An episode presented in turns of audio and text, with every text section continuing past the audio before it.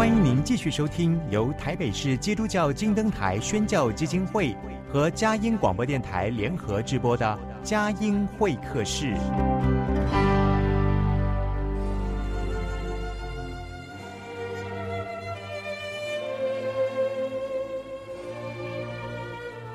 有了朋友的陪伴，人生不会寂寞孤单。在这个充满着欢笑和泪水的节目园地。愿它能带给我们生命的温暖与共鸣。亲爱的朋友，欢迎来到佳音会客室，让我们彼此真心分享，真诚以待。让我们一起留住感动，追寻光明。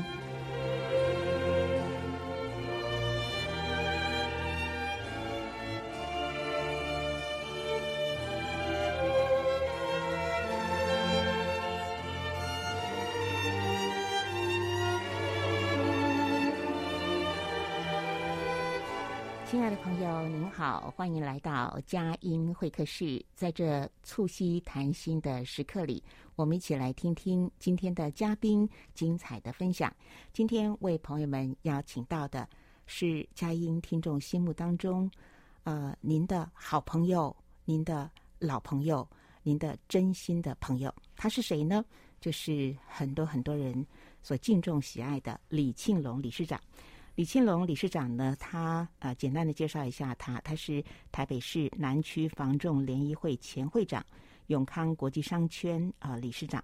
从他的最近的这个出版的新书《女力重生》啊，我们会在呃今天的专访当中呃来请他谈一谈这个写作的故事。《女力重生》这本书收录了三十篇真实的女性故事。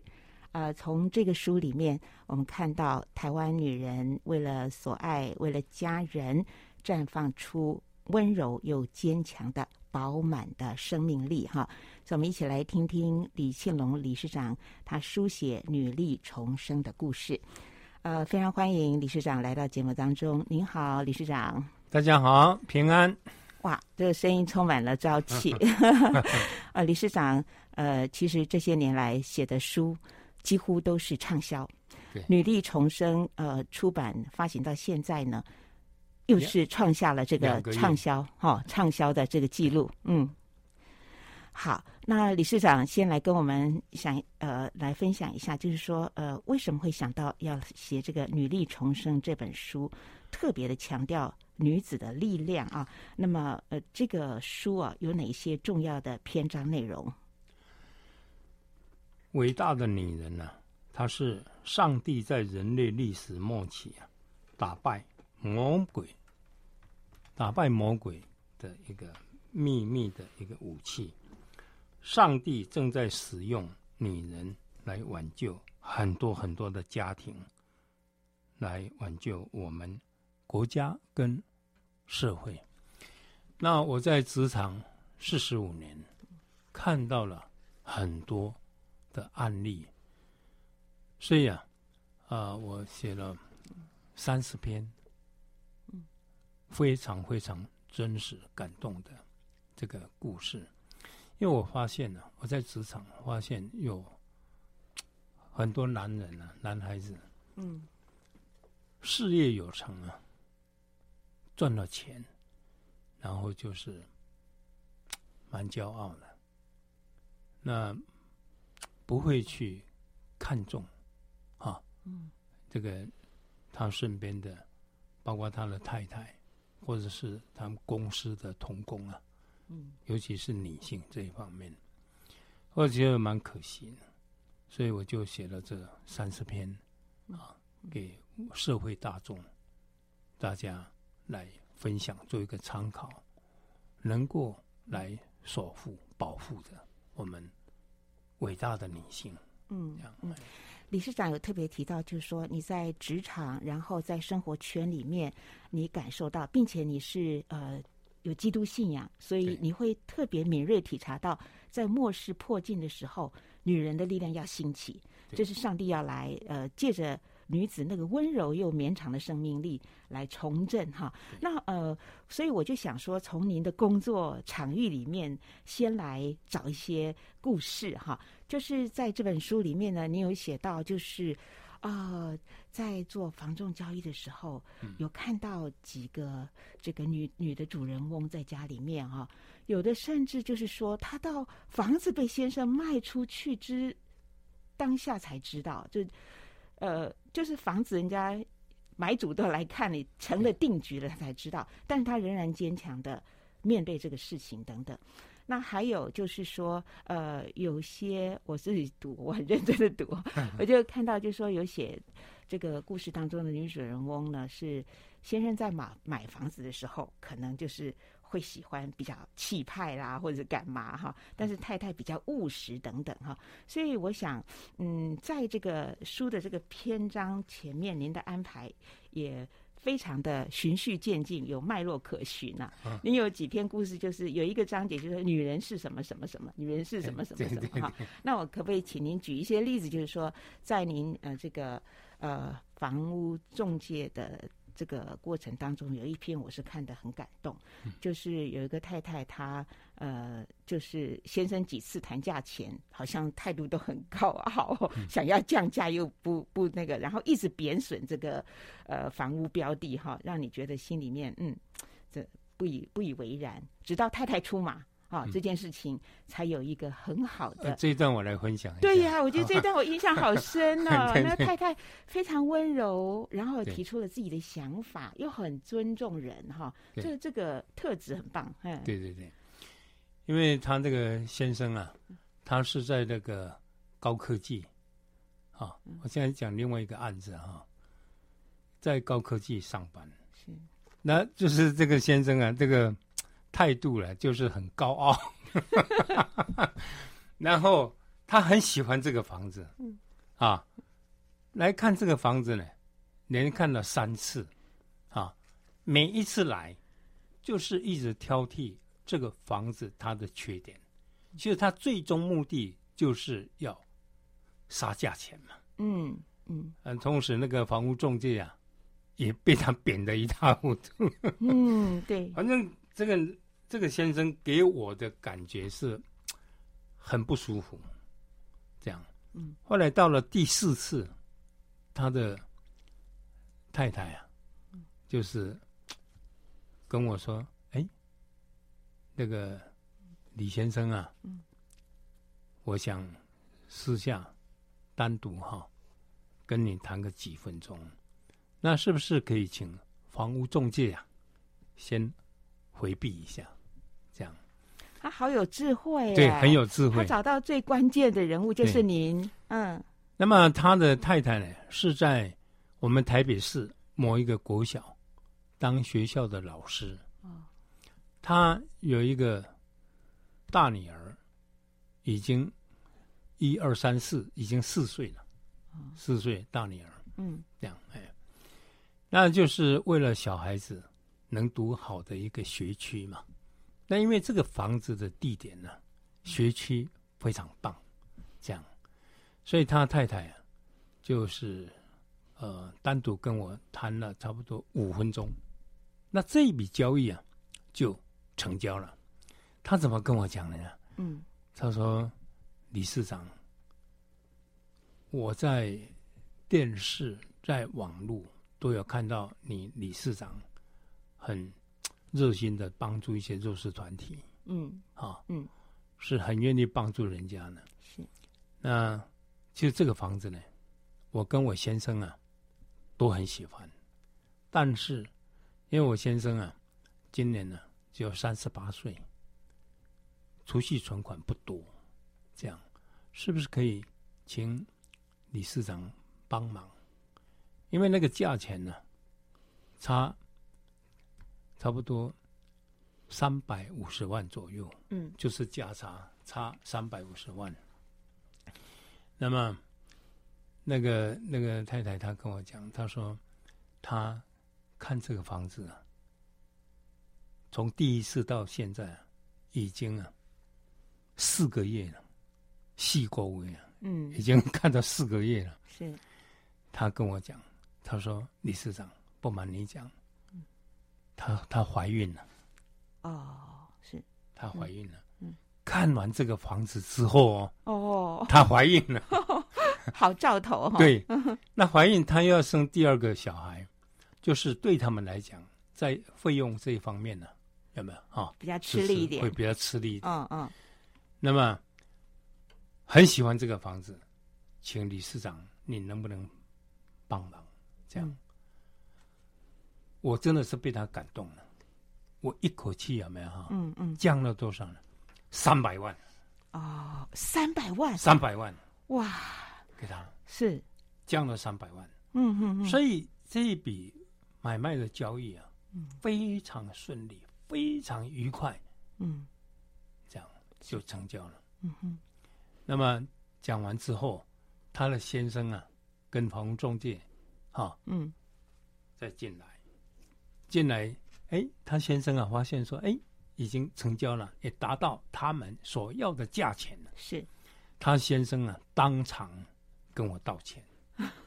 他理事长，最近这几个月来，嗯、我对你的态度是真的是很差。嗯，嗯我跟你道歉。是，你看，女人呢、啊，嗯，今天就是因为有他的太太。是的。顺利的买到他要的房子。嗯，对，我还记得一个案例，也是让我非常的感动。嗯、就是应该是说，先生哦，没有好好的这个处理财务，结果必须把这个家里就把这个家卖掉。对，然后但是你安慰那个太太说不要紧，你可以用这个钱呢到新北市或哪里哈，对再去买哈，那那边的房价不会太贵，就会你在这个斡旋的当中，你看到这个这个太太。吃惊，但是这个太太忍忍耐，这个太太接受，然后你会继续的来帮助他们找到呃安置，或者是呃一个更好的一种解决住的一个问题的办法，不至于慌乱走走不出来。这个故事啊，就是他先生做事情啊、哦、比较暴冲，很冲啊，暴冲。比如说做投资啦，有没有哈？嗯，各方面呢、啊，不是这种很保守。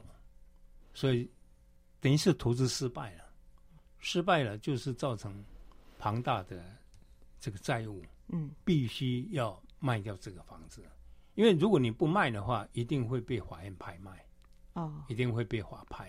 到法拍的话，价钱就更糟了。对，哦，那么当卖掉要交屋的时候，啊，要点交房子给买方嘛，是，那么。这个房子他们已经住了好几十年，啊，嗯，那他太太呢，就在那个厨房，啊，嗯，房子要点交给人家，是，他太太在这个厨房里面最少有二十几年，很有感情，是的，啊，嗯，那么他太太就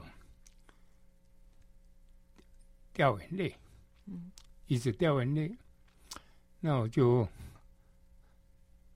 安慰他，我说我知道你目前的心情，嗯，很难过，嗯，没关系，我是从事房地产的，你这个房子是在台北市啊，那事情已经到现在这个地步，是非卖不可，嗯，因为如果你不卖，一样会被法院拍卖掉，所以我说你要看得开一点，是，那我是建议他。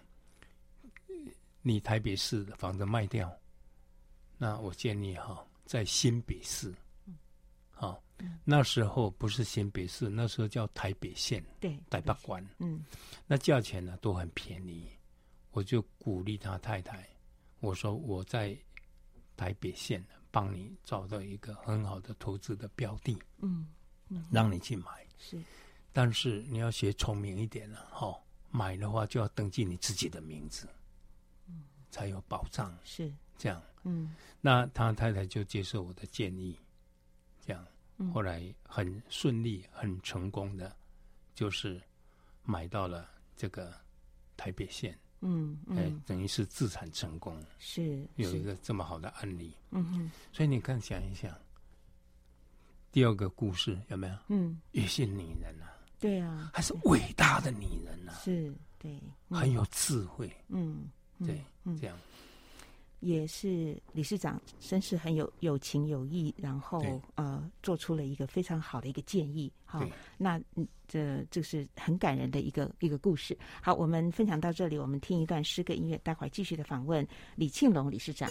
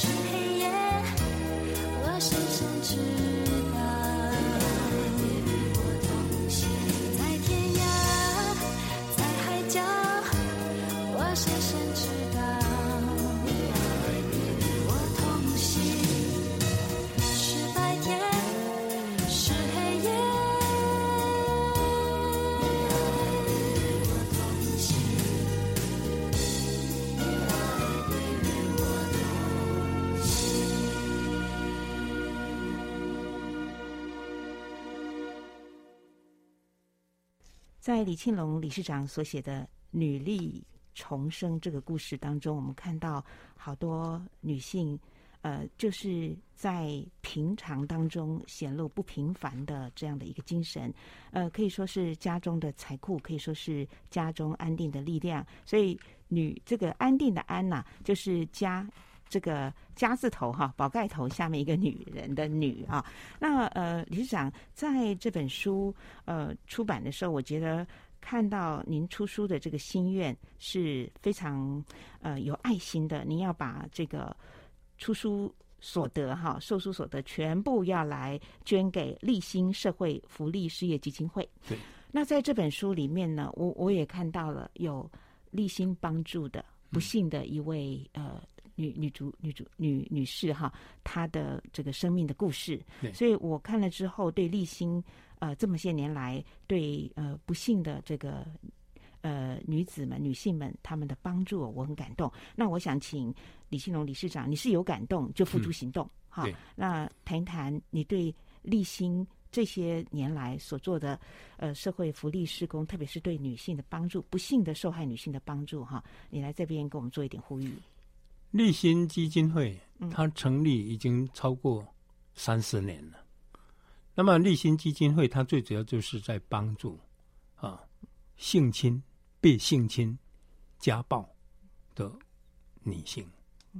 那么，在这一本书里面呢，我们有描述到一段非常感动的故事，就是木子李一个李妈妈。嗯。那么，李妈妈今年都已经八十几岁了。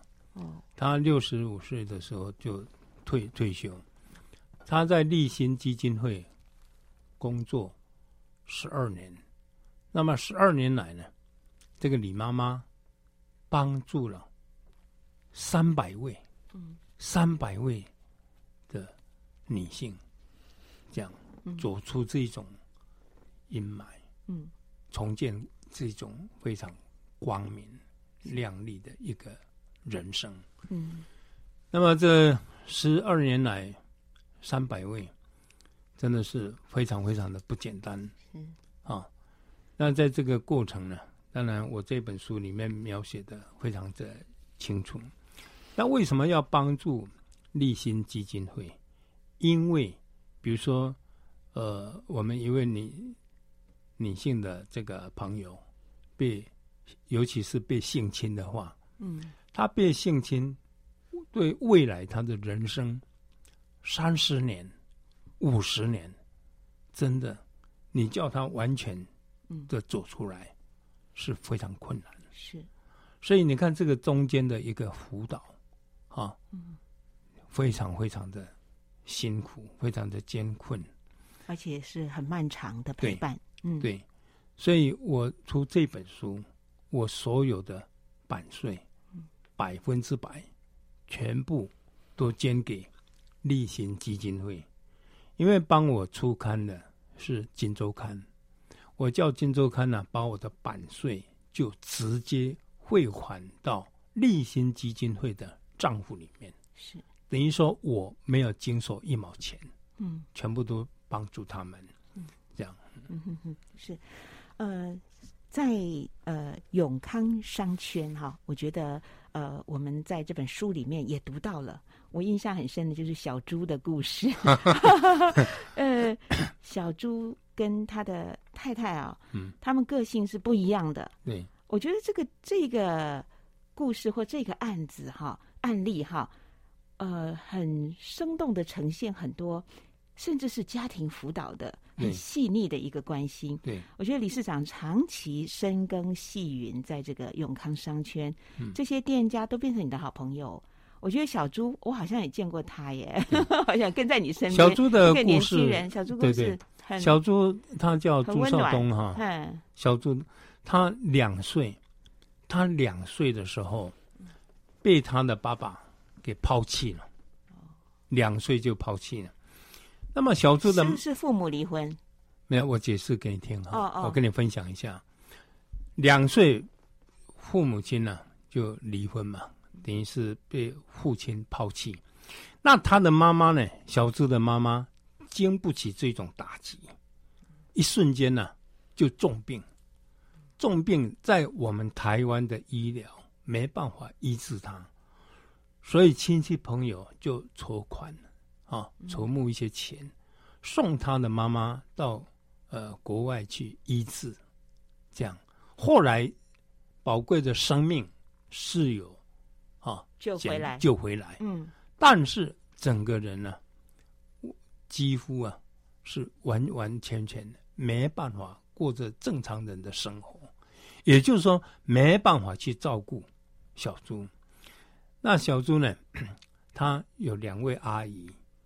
妈妈的妹妹有两位阿姨，嗯、因为小猪啊，她是一个姐姐，一个是她，他们是两姐弟。嗯，所以这两个阿姨啊，真的非常非常伟大。是，一个人照顾一个小朋友。嗯嗯嗯。那两个阿姨为了要照顾他们，都没有结婚了。哦，牺牲掉了，是，都没结婚了，都没有结婚。是是。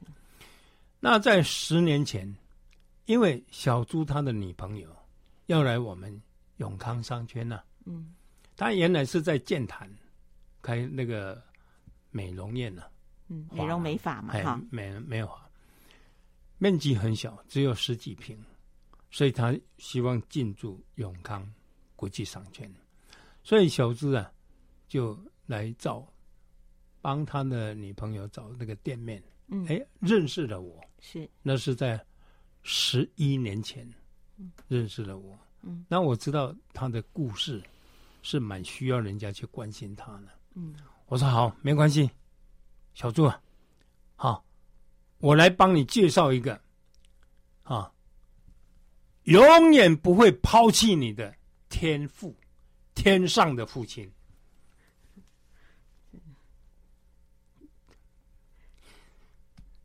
所以，他接受了我的建议，他就碰到了孤单寂寞的时候，我就建议他跟主耶稣跟他求救，请主耶稣来帮帮你，替你开路。他永远都不会抛弃你，所以小猪他接受了我这个建议。十年来，他就一直一直不断的成长。那么到最近，他的太太啊，发廊设计师啊，也拿到了在今年的四月份。也拿到了世界冠军，嗯，对，那现在也生了两个女儿，嗯，很漂亮、很可爱的两个女儿，就是有上帝保守、上帝的眷顾。嗯，我跟小朱讲，我说我们上帝哈，主耶稣啊，对不对？嗯，连一只小麻雀，他都会眷顾，哈，何况。你是一个有生命的一个人，对不对？嗯，所以他一定会非常非常的眷顾你。其实像小猪这种个案呢，平常先讲，也就是我们教会、但教会，嗯，最需要关心的对象是。所以现在小猪啊，他全家包括太太，嗯，还有两个小孩，全家四口已经决定要信主，嗯。要受刑，是，对，嗯，对啊。刚刚理事长讲到说，你跟小朱说要介绍这个永远不会离开我们，永远不会抛弃抛不会抛弃我们的这位天父。哦，我我我听到你的声音都有哭泣的声音，而且我我看到你眼泪流下来，我真的很感动。这也是你书写的态度，你书写的心。好好，我们听一段诗歌音乐，待会儿继续的访问李庆龙理事长。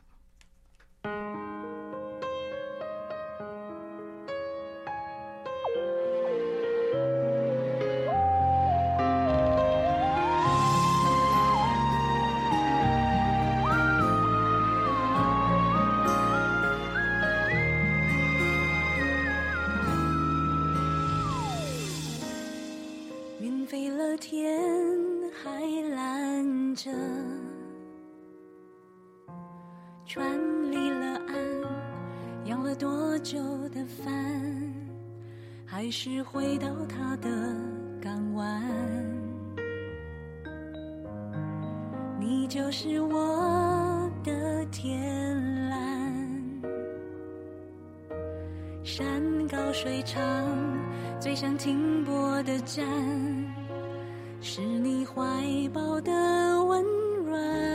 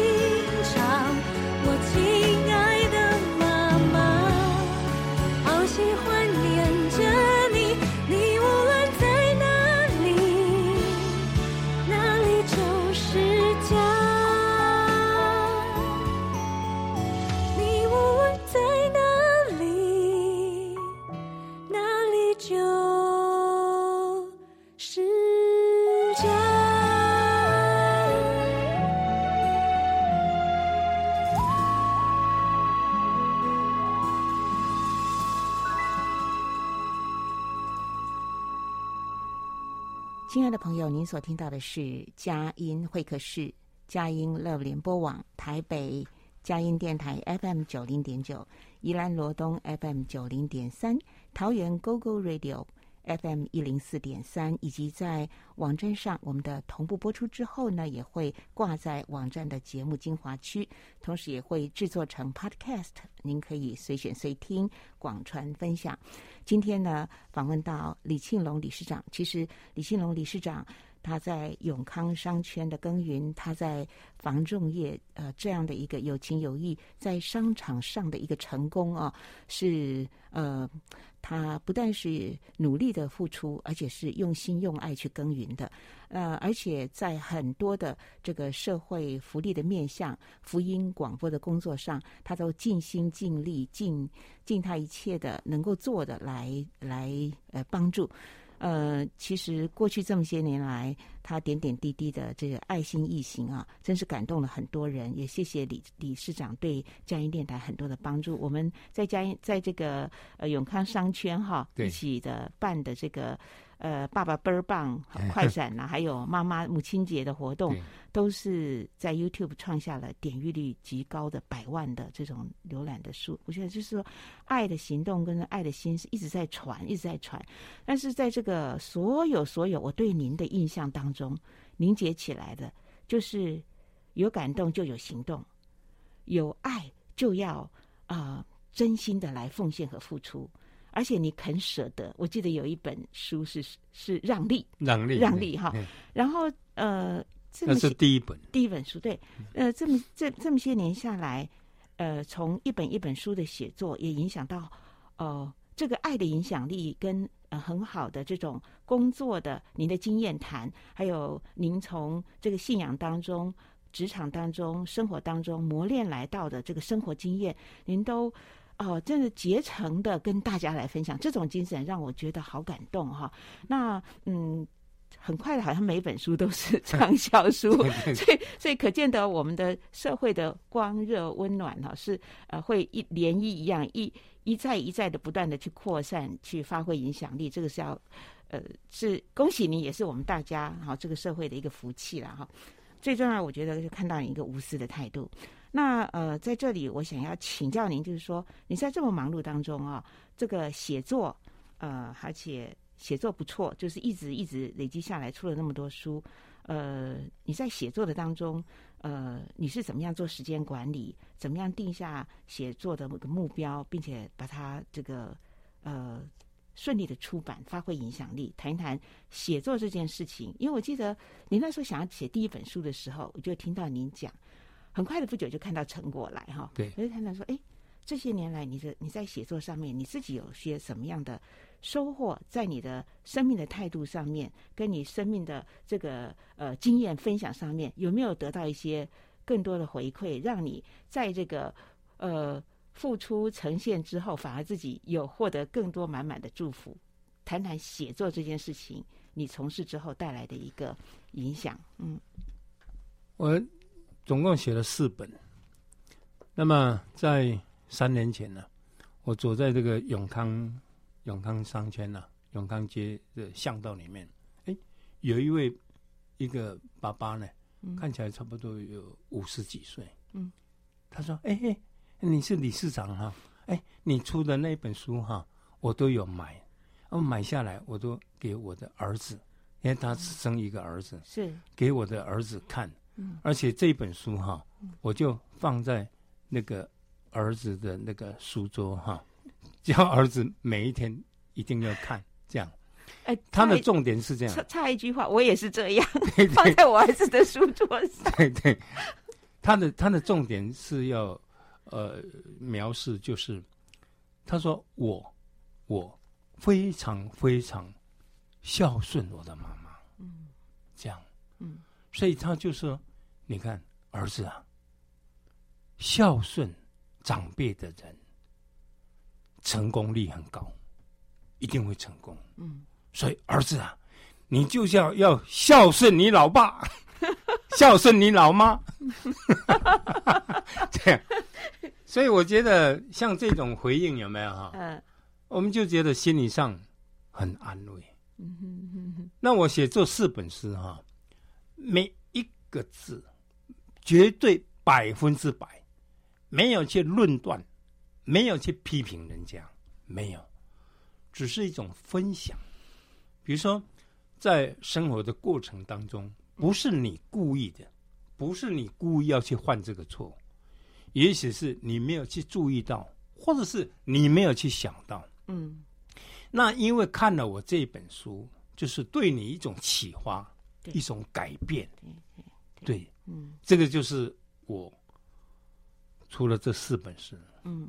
对不对？对，我我我自己的嗯的这种感想，嗯，我觉得我的辛认真，我的辛苦的付出，真的收获满满的。嗯，对，因为你真的是把这个自己宝贵的人生经验，真的非常的真诚无私的要跟大家分享，特别是对于。呃，年轻的朋友们哈，我觉得真的可以在这里面学到怎么样的工作的态度，怎么样生活的态度，而且最重要的是怎么样的做人的态度。怎么样做人的态度当中，很重要、很重要的就是孝顺父母亲啊。对。那在这本书里面，我们看到了你对妈妈的这个书写，嗯、要不要来跟我们分享啊？啊，你伟大的妈妈，对啊，对她的尊敬，还有在她身上的美德。嗯、对，我的妈妈呢？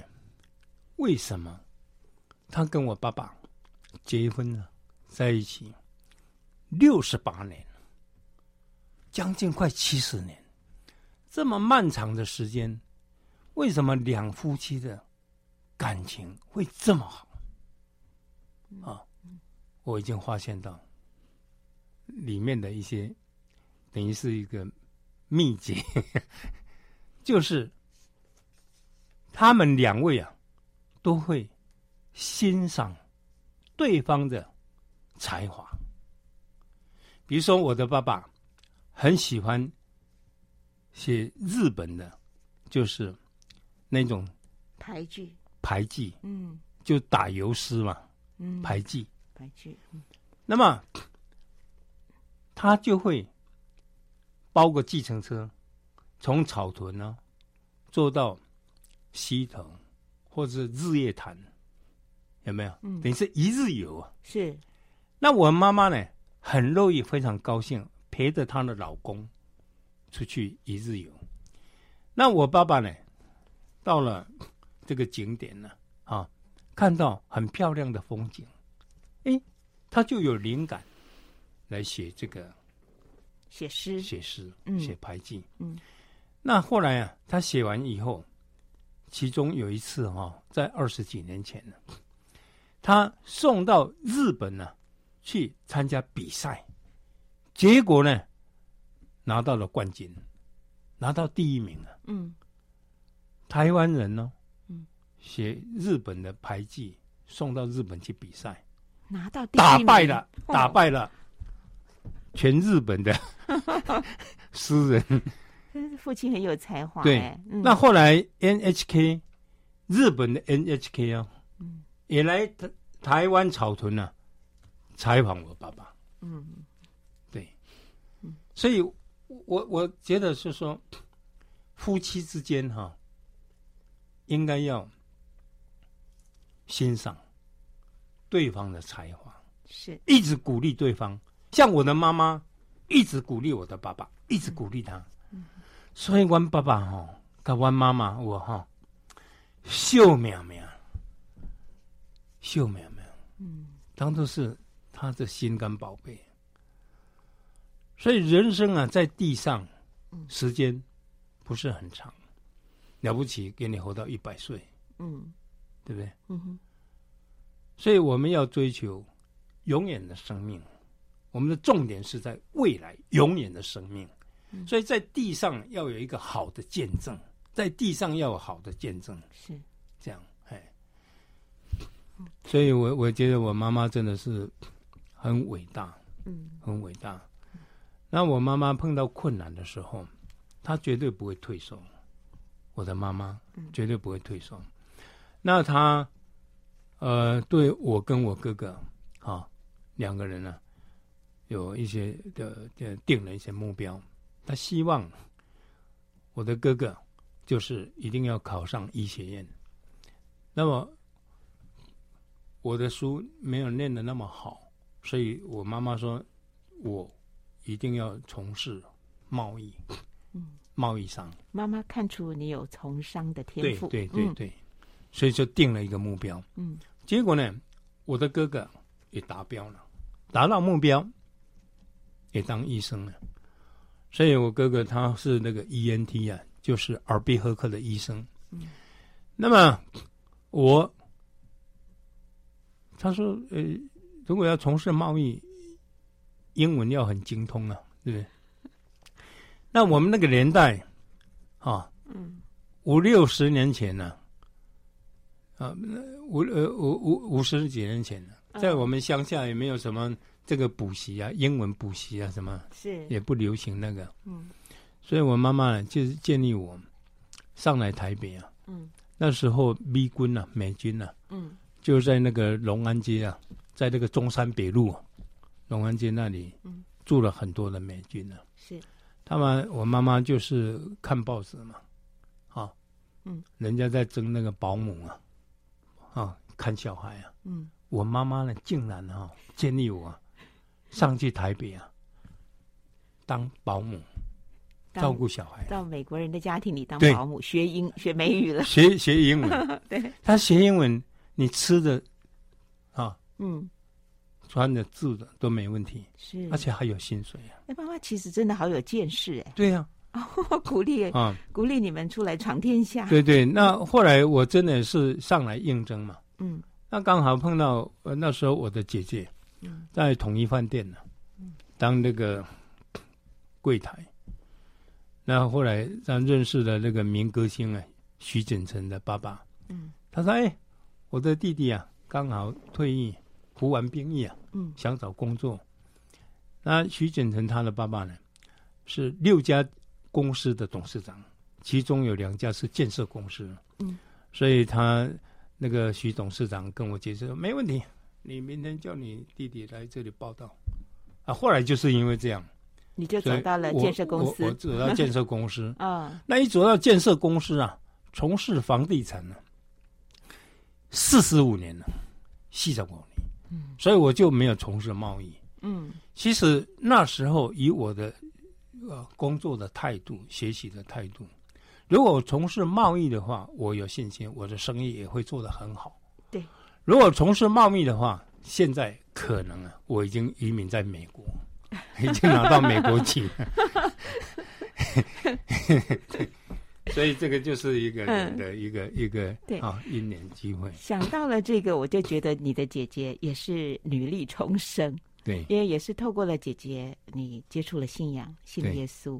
对啊、呃，姐姐呢，其实也是呃小儿麻痹，但是妈妈呃照顾姐姐，鼓励姐姐，也使他能够非常有自信的来面对他的人生。我觉得姐姐这这这棒也这段也很棒啊！我我妈妈对我的姐姐啊，嗯、我的姐姐一岁就得到小儿麻痹症，嗯，但是我的爸爸跟我妈妈，尤其是我的妈妈。真的非常有眼光，他没有把我姐姐当做好像有一种自那那那那那一种让他自自怨自艾啊，对对，好像是有一点那个障碍这样是啊，没有没有把他当做他有一些一些一个障碍，没有当着一般的正常的小孩子来看待，嗯，所以当我姐姐满二十岁的时候，是。我的妈妈。就是鼓励她上来台北工作。那因为姐姐外表啊长得漂亮，蛮清秀的，简单的日文跟英文，我姐姐也是蛮精通的。嗯，所以她一上来台北啊，就在统一大饭店，就是当柜台。那你当柜台的话，英文跟日文你都要精通的，是，不然你怎么可以坐在柜台？嗯。因为他坐在柜台坐着，有没有？是，人家也看不出来他的行动不便，行动不便。嗯，那就是漂漂亮亮的，很清秀，是对不对？嗯，所以这个徐锦成他的爸爸，哎，看到漂亮的女孩子，对不对？嗯，就愿意停下来多谈几句话，对不对？是。那你知道吧？男孩子在漂亮女孩子面前呢，总是会拍拍胸脯嘛。做得到的话，做得到帮忙，哎，帮忙，所以就很干脆。后来姐姐是怎么怎么信主的？就是她生了一个儿子。嗯，我姐姐啊，嗯，结婚三年，那我姐夫呢，得到这个血癌啊，哦，过世了。哦，那就生了一个儿子，这样。那这个儿子差不多十一岁的左右。那我我姐姐有一天呢，带他到。明德乐园呢，去玩，结果他坐那个那个溜那个溜滑梯有没有？嗯，滑下来的时候，哎，不小心了，头头部有没有直接撞地啊？直接撞地，然后就晕晕倒了，整个晕过去。那以地缘的关系啊，就送到荣总，送到荣民总医院了。是送到荣总呢，哎，连续三天呢。昏迷不醒，那你想想看，我姐姐那时候是一个寡妇，是脚又不方便，嗯，又只有这个儿子，这个儿子对他来讲多么重要，是，所以当时的那个主治医师哈，是教会的弟兄，他跟跟我姐姐讲，这样好不好？我们该尽的力量，我们都尽了。啊，嗯，我们恳求上帝来医治你这个儿子。如果你愿意的话，我们来祷告，恳求上帝医治。是，那我这姐姐就马上接受主治医师的建议，嗯，就哎祷告，很奇妙。隔天呢、啊，他的孩子啊就清醒了。太奇妙了，清醒。嗯，你看那时候十一岁哦，啊，现在他的儿子了，已经四十二岁了，经过了三十年了，嗯，没有任何的后遗症，嗯，所以后来我姐姐就走进教会，是，啊，走进教会，你知道她生活上也是蛮困苦的，没有先生嘛，嗯、那自己脚又不方便。在赚钱方面也是非常的困难，所以她走进教会，每一次到了过年过节的时候，嗯，我们教会的弟兄跟姐妹就是无记名的，用那个标准信封啊，哦，里面放个五千块，放个一万块，就放在他的信箱。是，我我就是被这一种爱爱感动感动了。哦，是，所以我从那一次以后，我才很愿意帮忙这些呃比较弱势的团体。是的，是的，我也是被感动。是是，而且最美好的就是，呃，这样福音就照亮了一一家人哈。对，尤其后来爸爸妈妈都信了耶稣，都信主，我们都信主。哦，真的是当信主耶稣，你和你一家都必得救，是非常。我们全家信主，全家信主，非常美好的见证，在这里看到了爱对弱势的关怀，还有呃女性。种种流露出来的上帝赋予的这种天分，然后呃，怎么样在困境当中女力重生等等，都可以在这本书您在细细的读的时候，你会有丰硕的生命收获。今天访问的最后，我们要请李庆龙理事长来分享得力蒙恩的圣经金句。呃，我今天呢，来分享一下，就是呃，在新约呢两百五十八页。哥林多后书第十二章第七节到十一节，我因为所得甚大，就过于高傲、自高、骄傲。所以呢，真的每一个人呢，身上真的要有一根刺加在我们的身上，包括我李庆龙也是一样，真的。我的身上要有一根刺，刺在里面，嗯，随时的提醒，不能够自大，不能够高傲，嗯，不能骄傲。是，你看保罗呢，连续三次去求求主，求主耶稣把刺拔掉。主耶稣他说：“我的恩典呢，真的够你用，因为我的能力。”是在人的软弱上可以显得更完全。阿门。对，美好的分享。所以我用这个这一段经文来分享。嗯嗯嗯嗯。好，今天非常谢谢李庆龙理事长啊、呃，接受佳音会客室的访问，也再次的祝福《女力重生》这本书，它就像一个爱的种子，爱的书信，不断的去传递。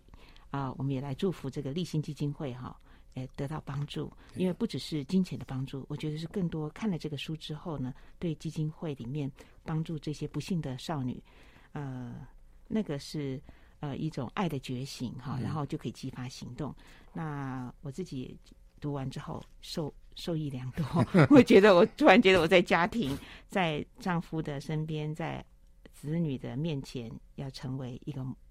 力量啊，那这个力量就是像李庆龙理事长想所说的，是上帝是我们的泉源，是我们的基础，而且他的恩典是够用的。你有没有觉得你很重要？很重要，对不对？嗯，非常重要，非常重要。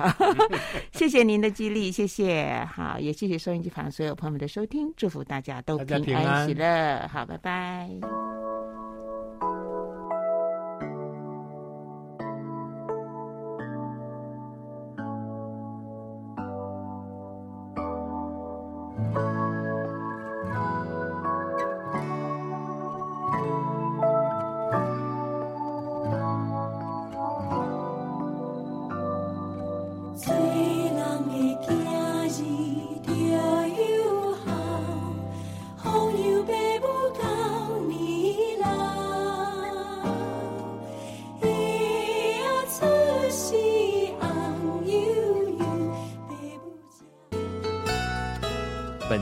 由台北市基督教金灯台宣教基金会和财团法人嘉音广播电台联合直播，谢谢收听。